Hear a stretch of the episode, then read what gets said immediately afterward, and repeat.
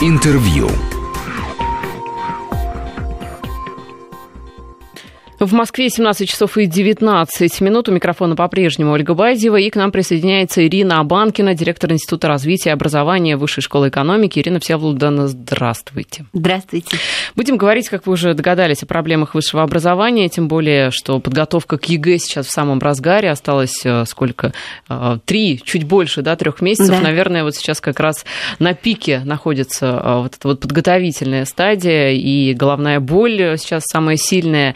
И у родителей, и у педагогов, потому что они как-никак все равно переживают за результаты да, ЕГЭ своих школьников. Иногда это не самым лучшим образом сказывается на этих самых результатах. Но, тем не менее, у нас сразу несколько информационных поводов. Они идут и из счетной палаты, и из Министерства образования и науки. В частности, в счетной палате ее председатель Татьяна Голикова заявляла накануне, что, а, во-первых, ждет сильный дефицит бюджетных мест тех молодых молодых людей, которые будут в ближайшие годы поступать в вузы. При этом Ольга Васильева, глава Минобрнауки, заявляла несколько противоположные вещи о том, что, в общем-то, у нас 57 бюджетных мест на 100 учеников. Это, в общем, достаточно такая да. немаленькая, скажем так, цифра. Также Васильева говорила о том, что не ниже 60 баллов должен быть э, минимальный балл по ЕГЭ, его опускать ни в коем случае нельзя, но об этом поговорим чуть подробнее э, попозже. По поводу бюджетных мест все-таки давайте определимся. А, вот 57 на 100 учеников, это много или мало? А, на самом деле, это фактически самая высокая норма доступности высшего образования, которая была а, за все последнее время. Ну, еще несколько лет назад это было 53%, потом 56%, сейчас даже вот 57%. А, Здесь два фактора сказывается.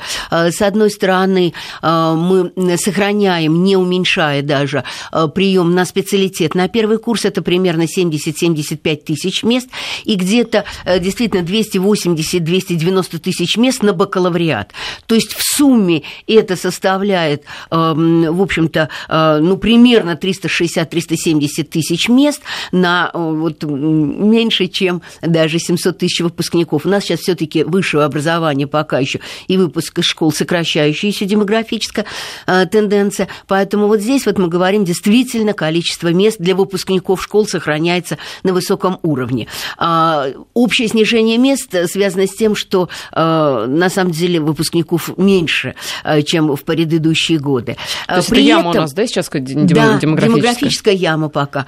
Э, мы ожидаем небольшого прироста в 2023-2024 году, потом снова некоторого снижения, но все равно в целом, конечно, э, серьезный прирост будет только тогда, когда вот эти вот нынешние первоклассники, сейчас у нас 6 миллионов, постепенно добавятся в школу за счет демографического роста в дошкольном образовании, но это те, которые пока еще первый класс, начальная школа, вот пока не дойдут дойдут, только к этому времени у нас будет действительно э, заметно эм, больше выпуск из школ.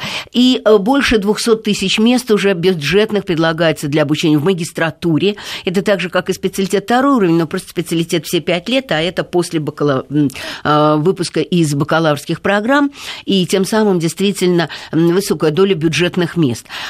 И я тут согласна с Ольгой Юрьевной Васильевой в том, что доступность доступность образования не снижается, а вот возможность ребятам э, все-таки на этих бюджетных именно местах учиться действительно становится довольно сильно конкурентной. Ограничения по баллам ЕГЭ обсуждаются давно, говорилось о том, будет ли это 55 баллов или, допустим, для гуманитарных 60 баллов, средний балл по там, трем предметам, которые поставятся для того, чтобы подавать документы, э, обсуждалось не раз даже, что и на платные места будет ограничение, потому что ребята учатся потом в одних и тех же группах, и уровень подготовки должен быть для э, преподавателей все-таки э, таким системным, без каких-то серьезных дефицитов и пробелов, чтобы можно 60 было 60 баллов программу. имеется в виду по каждому конкретному по предмету, каждому конкретному да? предмету, угу. но просто в разные вузы разный набор. А, Скажите, а можно это все-таки, э, вот я знаете, по старой такой ну, да. советской привычке перевести в отметки? Ну, это, вы знаете, это, это, это, это даже немножечко ниже четверки, угу. немножечко ниже четверки. Угу. Да, все-таки мы считаем, что э, вот такая твердая четверка это ближе к 70 баллам. Вы, за... Совсем да. высокобальники, это понятно, это выше 85 баллов, это действительно те, которые, ну, раньше абсолютно как бы твердая пятерка. А, вот э, то, что выше 80 баллов, ну, по некоторым предметам мы считаем 75, это еще можно отнести э, к таким отличным оценкам. А вот то, что, э, скажем так, больше 70 баллов, это, да, такая тоже уверенная четверка. 60 баллов, это даже, ну, немножечко ниже четверки. Вы упомянули платников, поясните, пожалуйста, сейчас для них какие-то особые э, нормы для ЕГЭ или нет? Если ты идешь на платное, там... Э, у вас просто может быть ниже, чем проходной балл. Угу. И если вуз может себе в дополнение к бюджетным местам позволить еще прием, то он, естественно, берет на платное отделение уже тех, кто э, свои документы предъявил и у кого ниже проходного балла. Но вузы же не резиновые у нас, поэтому тоже взять всех желающих не могут. И, как правило, ну, где-то в пределах 10, максимум 15 баллов э, ниже у ребят, которые на платное поступили по сравнению с тем, кто э, поступал на э, бюджетные места. Но есть университеты, которые на платные места, так как у них небольшой объем бюджетных мест, берут и с достаточно низкими баллами. И вот здесь мы считаем, что очень существенная угроза качеству образования, потому что даже тех ребят, которые поступили на бюджетные места, вот много, скажем так, ребят слабо подготовленных будут тянуть скорее назад, заставит всех преподавателей делать довольно много адаптационных курсов для того, чтобы выровить уровень а, подготовки и дать возможность освоить уже программы именно а, высшего образования. А, скажите, а как вузы формируют количество бюджетных мест? Оно для всех какое-то стандартное, либо вуз сам решает, сколько бюджетников, а сколько на платной основе? Смотрите, количество бюджетных мест разыгрывается на конкурсе. Вузы сдают свои документы по мониторингу эффективности вузов, и э, Министерство образования для всех отраслей, включая здравоохранение, сельское хозяйство, культуру, у которых мощная система своих вузов, эм, э, делает предварительные предложения и расчеты, э, по каким направлениям подготовки и специальностям, сколько требуется подготовить. И эти предложения Минобрнауки выносятся на такой координационный совет, где по каждой из специальностей направлений подготовки сформированы центры ответственности. Это ведущие работодатели, представители министерств и э, крупнейшие университеты. И вот эти центры ответственности, они, как правило, проверяют, хватит ли для их отраслей этих кадров. Э, это такая длительная согласительная комиссия, примерно два месяца длится это согласование в конце предыдущего года. А после этого контрольные цифры в параметрах и объемах утверждаются. Наступает еще один примерно двухмесячный этап, когда вот эти контрольные цифры приема да, по это, вузам... это сложнее, чем ЕГЭ да, система. по вузам распределяется, и тут уже есть преимущество у вузов, у которых высокие э, показатели по мониторингу, а, они получают большее число угу. бюджетных мест, э, хотя есть, несомненно, все равно задачи распределения с учетом того, чтобы во всех регионах эти места были представлены для того, чтобы обеспечить и территориальную доступность высшего образования. И в этом смысле вуз от министерства получает э, объем контрольных цифр приема ну, квоты, бюджетных. Да? Фактически, да. А, правильно ли я понимаю, что количество бюджетных мест зависит от востребованности профессии? То есть чем больше она востребована, тем больше государство должно за свой счет людей образовывать или нет? Или у нас э, другая ну, зависимость? В принципе, да. Все регионы делают в соответствии с своими планами развития территорий э, запрос на объемы подготовки кадров.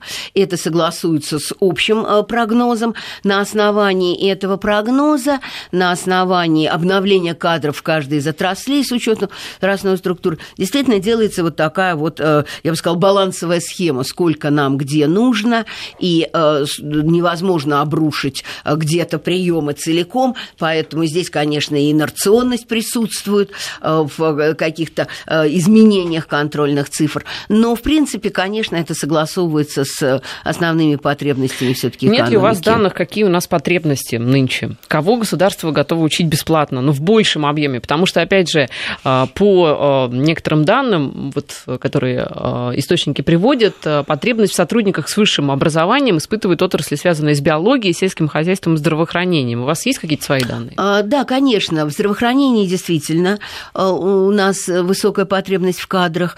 И э, сегодня на самом деле Министерство здравоохранения берет на себя еще ответственность и эм, обеспечение там э, классных специалистов, которые заняты обслуживанием очень э, сложной техники медицинской медицинской техники, это иногда сочетание, эм, собственно, э, медицинского образования вместе с современными информационными технологиями, иногда даже совмещающими не только подготовку по компьютеру, но даже по инженерным специальностям. Но все равно очень важно, чтобы это было, как мы ее условно называем, 38-й специальностью, то есть э, та, которая дает право допуска к людям, к пациенту, к тому, что лечить. Поэтому это все-таки а почему 38-я?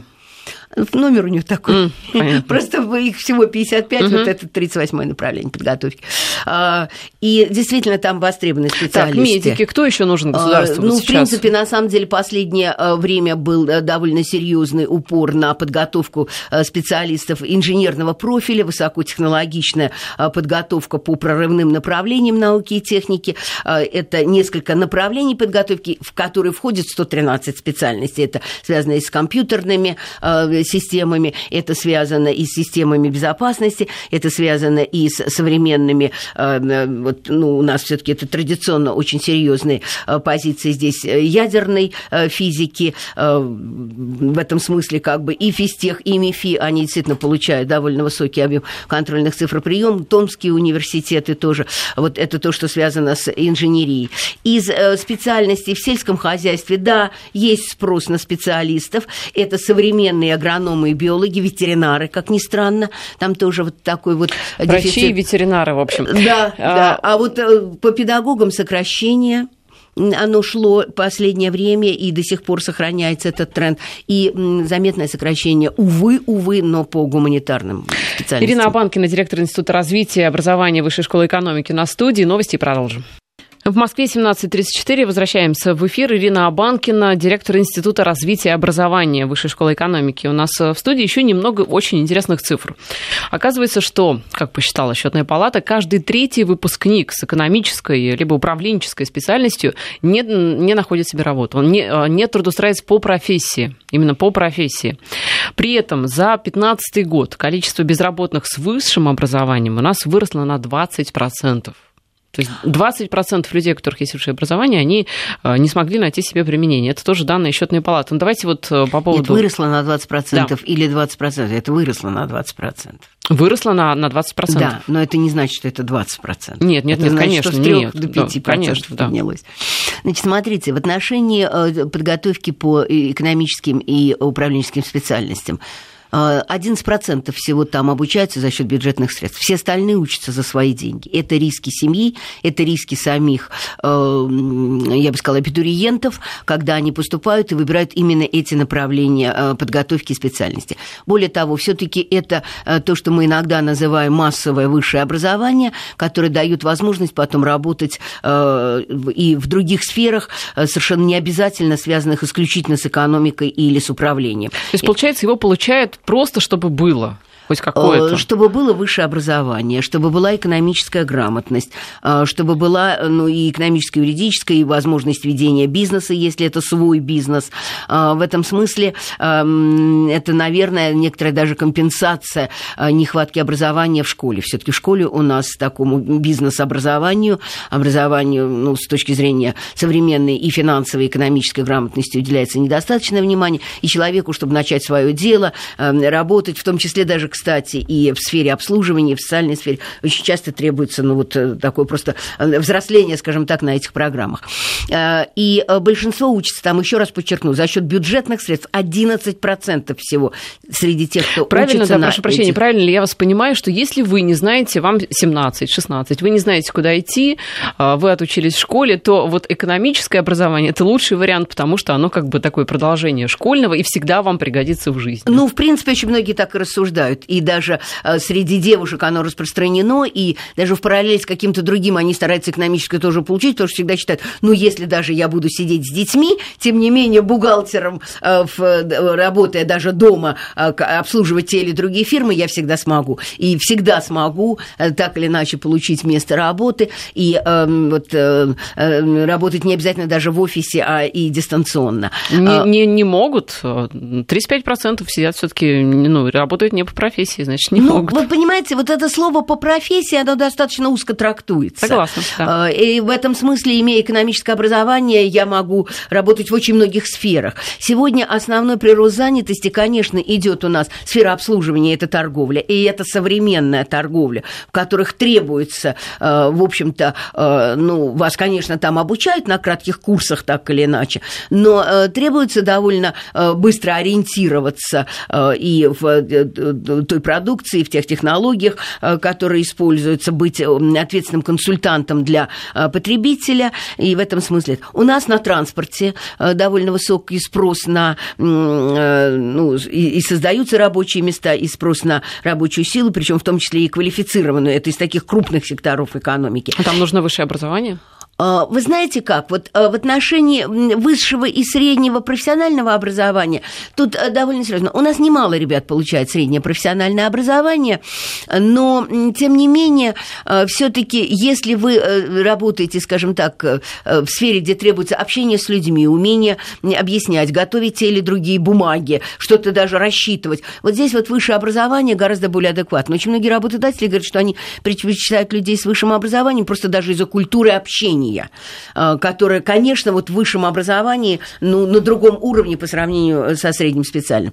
Э, да, действительно, очень часто пока происходит, что в учреждении среднего профессионального образования, в колледже идут ребята с гораздо более э, низкими и академическими результатами, и жизненными ожиданиями, нередко и травмированные системы школьного образования, эм, прямо скажем. И поэтому вот здесь у работодателя выбор. Если ему нужны хорошие рабочие или просто техника, они, конечно, возьмут возьмут ребят, окончивших э, колледжи. Но если им э, нужны работники, э, которые будут общаться с людьми, и это входит в содержание вот, по существу, скажем так, рабочего места и профессии, конечно, они предпочтут выпускников высших учебных заведений, в общем, иногда и невзирая по какому Знаете, мне вот на самом деле, не знаю, есть ли, в принципе, такие данные, а сколько вообще у нас в процентах выпускников работают по профессии? Потому что, по моим вот ощущениям, очень мало. Вы знаете, вот из моей группы, из моего вуза, вот из, из, если брать именно группу нашу учебную, человек 20 там было только я работаю по профессии. Представляете? Да, только я, я да, вот только я работаю да. по профессии. Вы знаете, на самом деле у нас были даже измерения. В течение трех лет а, молодежь а, с коэффициентом 1,8 меняет место работы и даже сферу деятельности. То есть фактически в течение первых же трех лет после окончания они идут по одной, потом меняют, выбирают. Вообще вот эта мобильность для молодежи очень свойственна. Большинство все-таки начинает работать еще учась в ВУЗе, и там уже ориентируется. ВУЗ вуз, конечно, заканчивают и диплом получают, но ориентироваться это совершенно не обязательно связано так четко и жестко с учебой э, профессии, особенно так, если знаете, речь что идет получается? Получается, что вузы работают в холостую. Мы Нет, все... не в холостую, Посмотрите. они работают на ваше развитие, на ваше а, личностное да. развитие. Понимаете, а, есть личностное развитие, это замечательно. Если там, допустим, вы интересный собеседник, а, с вами как-то можно выйти в общество, это прекрасно, но все говорят о том, что у нас в стране нет профессионалов, нет профессионалов своего дела.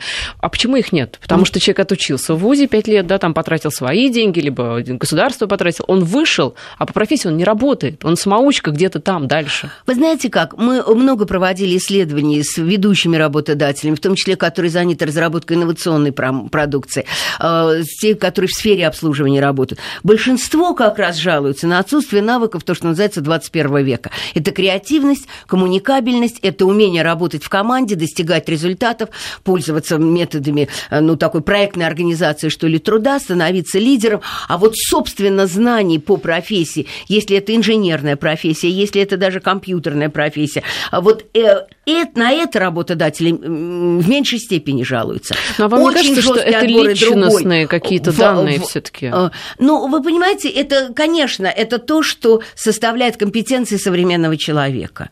И э, у нас, к сожалению, пока еще школа не очень сильно на это ориентирована. Она у нас осталась до сих пор предмет предметные и знания. Мы хотим как, больше, как можно больше знаний по разным предметам.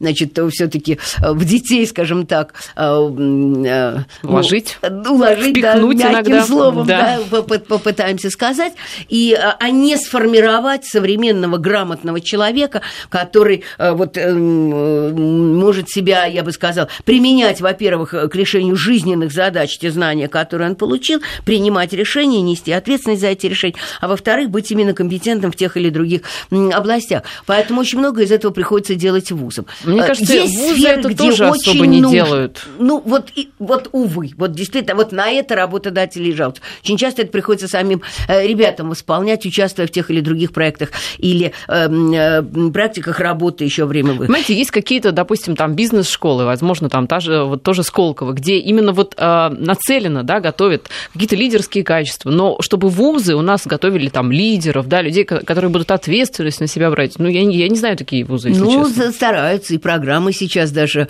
э, вот э, все-таки э, модифицируют. Очень много э, все-таки проектов включается, разработки проектов, э, и даже технические университеты, э, которые вот э, пытаются э, свернуть даже на такую тропу довольно рискованную, но очень интересную, связанную с тем, что они просто от крупнейших работодателей берут ответственные проекты и задачи, формируют вместе с преподавателями э, студенческие и преподавательские такие смешанные команды по решению этих задач, по выполнению проекта и считают, что в ходе выполнения проекта ребята освоят и разные предметы. И им даже за эти разные предметы смогут поставить зачеты и э, оценки как бы за экзамен. То есть не надо учить предмет оторвано от реализации того проекта, который есть. И сегодня многие вузы берут это действительно на вооружение. Э, у части вузов есть очень хорошие, серьезные современные симуляторы, как бы компьютерные симуляторы, на которых это отрабатывается. Но многие переходят действительно и на реальные заказы от э, бизнеса, и на реальные такие проекты, в ходе которых э, как бы актуализируются те знания, которые нужны, и преподаватели уже дополняют вот, собственно, этими знаниями такую вот проработку. Нам Есть из, Петер... исключения. из Петербурга нам... Здравоохранение да, это не относится. Нам из Петербурга пишут, не знаешь, куда пойти по окончании школы, иди в армию, там все твои таланты, интересы раскроют. Александр пишет, ну, если как раз 60 баллов не наберете по ЕГЭ, видимо, как раз в армию пойдете. Из Краснодара а, опровергают э, наши данные по поводу бюджетных мест. В Краснодаре на факультет 7-10 бюджетных мест. Э, ну, это, видимо, зависит все-таки от факультета. У нас сейчас пауза, и затем вернемся в эфир. Возвращаемся в эфир. Ирина Банкина, директор Института развития и образования Высшей школы экономики. Как вы считаете, а может быть, ведь споры, понимаете, о том, что ну, высшее образование это здорово, прекрасно. А, в Японии, кстати, оно вообще обязательное, но ведь раньше а, и страна как-то вроде развивалась, да, эффективно, и людей с высшим образованием было сильно меньше, и как-то все работу находили. Насколько это обязательный пункт программы, скажем так? А, вы знаете как, а, я бы так сказала, а, есть несколько аргументов, почему это ну, такой важный пункт в биографии. Если говорить о какой-то прям сразу после школы обязательно высшего образования, может быть, и не обязательно. Но то, что э, сегодня жизнь очень динамичная, человек меняет свою и профессию, и занятия в течение э, трудовой карьеры, ну, как уже отмечено, два-три раза как минимум, то ему, конечно, надо учиться и доучиваться. И э, вот э, все эти тренды, они, конечно, связаны с образованием. И э, вот уметь наращивать свое образование э, и, соответственно, э, менять жизненные траектории, э, конечно, вот в э, среднем профессиональном образовании, я бы сказала, в меньшей степени обеспечивается, чем в высшем образовании. Все-таки высшее образование дает потенциал мобильности в современном современном, очень быстро меняющемся динамичном мире.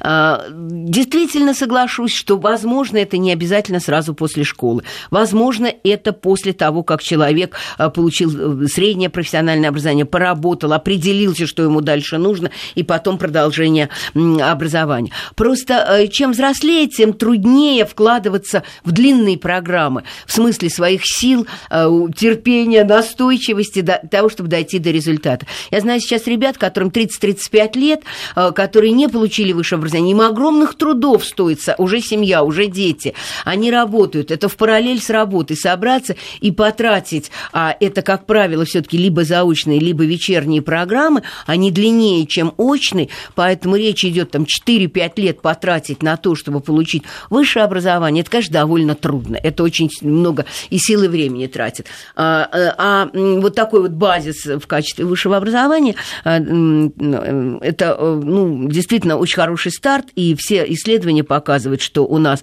высокая отдача от образования, в первую очередь высшего образования, премия на образование тоже достаточно высока, и в том числе еще и мобильность. Да, но вы знаете, а вот вы говорите, что это здорово, но нам совершенно справедливо замечают слушатели, что какая же востребованность у выпускников вузов, если без стажа трудового работу найти практически невозможно. Действительно, проблема ведь очень большая. Да, но студенты-то работают. По нашим исследованиям, на третьем курсе 86% студентов работают. У нас совсем другая модель По образования. специальности? Или они там Они работают вообще, э, значит, постепенно двигаясь в ту сторону, которая соответствует больше их получаемой специальности. Безусловно, сразу по специальности это вряд ли удастся, особенно на тех местах, на которые они претендуют по окончанию. Там все-таки требуются и дипломы, если это речь идет об инженерных или э, технических специальностях, все-таки освоение этих образовательных программ, поэтому это совсем не обязательно по специальности, но постепенно э, как бы нарабатывается и трудовой стаж, и э, резюме, и движение сопровождающее, и исследования вот и нашей высшей школы экономики показывают, что от работы в процессе обучё... обуч... В процессе учебы, да, очень зависит заработная плата, место работы после окончания. В гораздо большей степени, чем какого цвета у тебя диплом, синий, красный, какие оценки ты получал в процессе учебы. Вообще модель образования, она изменилась. Люди действительно и работают, и учатся практически одновременно, и переучиваются в том числе, и даже после окончания вуза вот это вот совмещение э, работы с образованием, оно сохраняется. Другое дело, что в какие-то периоды больше образования, меньше работы, а в другие периоды наоборот. Гораздо это больше опять же работы. зависит от специальности. Допустим, Да. тот же медик, ему сложно Медики практику. сильно да. отличаются, да. Тот же, допустим, журналист, мне кажется, святое дело начинать работать там со второго, с третьего курса уж точно. Да, их и принимают уже со статьями. Да. А, Наталья Ивановна нам пишет, э, моей производственной компании 25 лет, ни один сотрудник не работает э, э, по, профи... ну, в смысле, по, по специальности имеется в виду, той, э, которую получил. Кроме бухгалтера, бармен, повар, сантехник и многие другие в прошлом специальности. Обучаем нашему делу работе на станках э, с ПО сами. Я дирижер-хоровик, и именно организаторские способности дают возможность вести бизнес 25 лет. На Да, может быть, да, согласна, что вот учиться. так вот подладить, как э, винтик приладить по нужной специальности человека на рабочее место становится достаточно сложно. Являясь студентом а, а, высшей школы экономики, магистр, а, бакалавриат заканчивал та- там же. Подавляющее большинство студентов, платников – это москвичи. Причина кроется в том, что при сдаче ЕГЭ очень сильный контроль, поэтому выпускники его пишут честно, а в других регионах не очень. Есть эта проблема, по-разному она как бы решается, э, действительно, но все-таки ЕГЭ для нас сильно изменила портрет. Вот внутри Высшей школы экономики э, в конце 90-х годов мы были все-таки в значительной степени таким московским вузом. Когда ввели ЕГЭ, мы сразу стали принимать по ЕГЭ. Сегодня у нас все-таки около половины это студенты, выпускники региональных. У нас плюс к этому есть еще и целевой прием из регионов. Э, Мы, в общем, очень гордимся тем, что нам удалось создать все-таки общежитие, да, далеко в Подмосковье, да, это Одинцовский район, но тем не менее все-таки это общежитие. Поэтому ребята из регионов у нас все-таки могут жить и учиться. А вот с точки зрения подготовки я совершенно согласна. Э, Едут только сильные ребята. Это Из вот- регионов? Да, да, это реально А, а сильные другие ребята. что, не решаются или просто не пробиваются? Ну, не проходят. Ну, у нас средний. То есть московские школы настолько А, сильнее? м, Московские школы сильнее. Возможность подготовиться и сдать ЕГЭ дополнительно к школе э, гораздо больше. Интересная история. Вот когда я училась у нас эм, в группе, не знаю, мне кажется, 50 на 50 где-то было. Может быть, даже и приезжих больше, хотя не знаю. Да, ну разные вузы здесь по-разному все-таки. И э, м, э, выяснились, выяснился такой тренд. Действительно сильные ребята практически из всех регионов. У нас всего шесть регионов, которые ну, как бы с положительным сальдо миграции образовательной принимают. Это, конечно, Москва, Санкт-Петербург, это Екатеринбург, э, это э, Новосибирск. Вот даже Пермь, она теряет своих лучших выпускников. И меры о том, что им специальную стипендию платят, если лучше Теряют? они уезжают в Москву? Уезжают, уезжают из Перми поступать в другие вузы, в другие города. Э, Очень подвижны э, жители вторых так называемых городов. Им все равно куда-то ехать, и они начинают выбирать по качеству. Сельские жители, как правило, в своем регионе остаются. Просто им тоже нужно переехать все-таки в город и, как правило, в столицу. Э, вузов в малых городах и тем более в селах у нас штуки просто, штуки. Поэтому им перемещаться все равно надо. Но, конечно... Хотя вузов, знаете, развелось сейчас очень много, их вот, правда, объединяют как-то. Да, да, да, да, да, во что-то да, такое пытаются, пытаются сделать, но вот тем У не нас менее, а, заканчивается, есть. к сожалению, время. Мы тему, конечно же, далеко не исчерпали, она, мне кажется, бесконечная, тем более появляются постоянно какие-то инфоповоды, так что мы вас зовем еще в гости. Ближе к делу приходите. Спасибо, на, на ребятам очень да. хочется пожелать Пожелайте. хорошей подготовки и сказать, что э, ну, есть бакалавриат, потом магистратура. В конце концов, в бакалавриате ну, лучше выбирать то образование, в которое поможет вам э, ну, быть э, компетентным, уверенным в себе, самостоятельным, а уже углубиться можно и в магистратуре, э, в свое такое выбранное дело жизни. Спасибо. Ирина Абанкина, директор Института развития и образования Высшей школы экономики. Первые о главном. Вести ФМ.